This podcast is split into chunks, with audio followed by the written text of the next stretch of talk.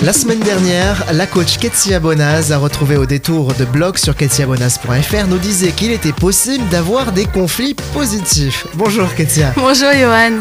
Comme annoncé, tu nous partages aujourd'hui 4 stratégies face au conflit. Absolument, alors il existe plusieurs modèles sur la manière de répondre au conflit, mais j'aime ce modèle parce qu'il nous montre que nous avons tous à la fois une manière préférée de répondre face au conflit, et surtout qu'aucune manière n'est appropriée à toutes les situations, et donc c'est important de pouvoir jongler.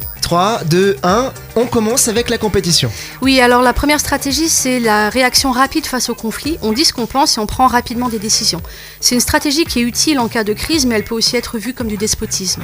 Et puis ben, la deuxième, c'est la collaboration. Il s'agit de défendre son point de vue dans le calme et la persuasion.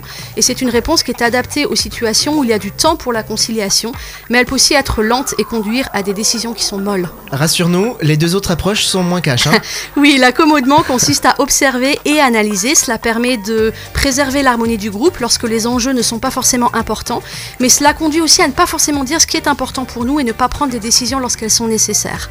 Et puis la dernière, c'est l'évitement. Comme son nom l'indique, on évite le conflit à tout prix. Le côté positif, cela évite le conflit. Le côté négatif, c'est que ça ne règle pas le problème non plus. Mais si aucune technique ne marche à tous les coups, alors à quoi ça sert d'en parler? Eh bien en fait, identifier notre style préféré, ça permet de savoir quand il est approprié et de pouvoir du coup développer d'autres approches lorsqu'elles sont nécessaires. Ok, ok, bon, il n'y a plus qu'à alors. Merci Katia. Au revoir.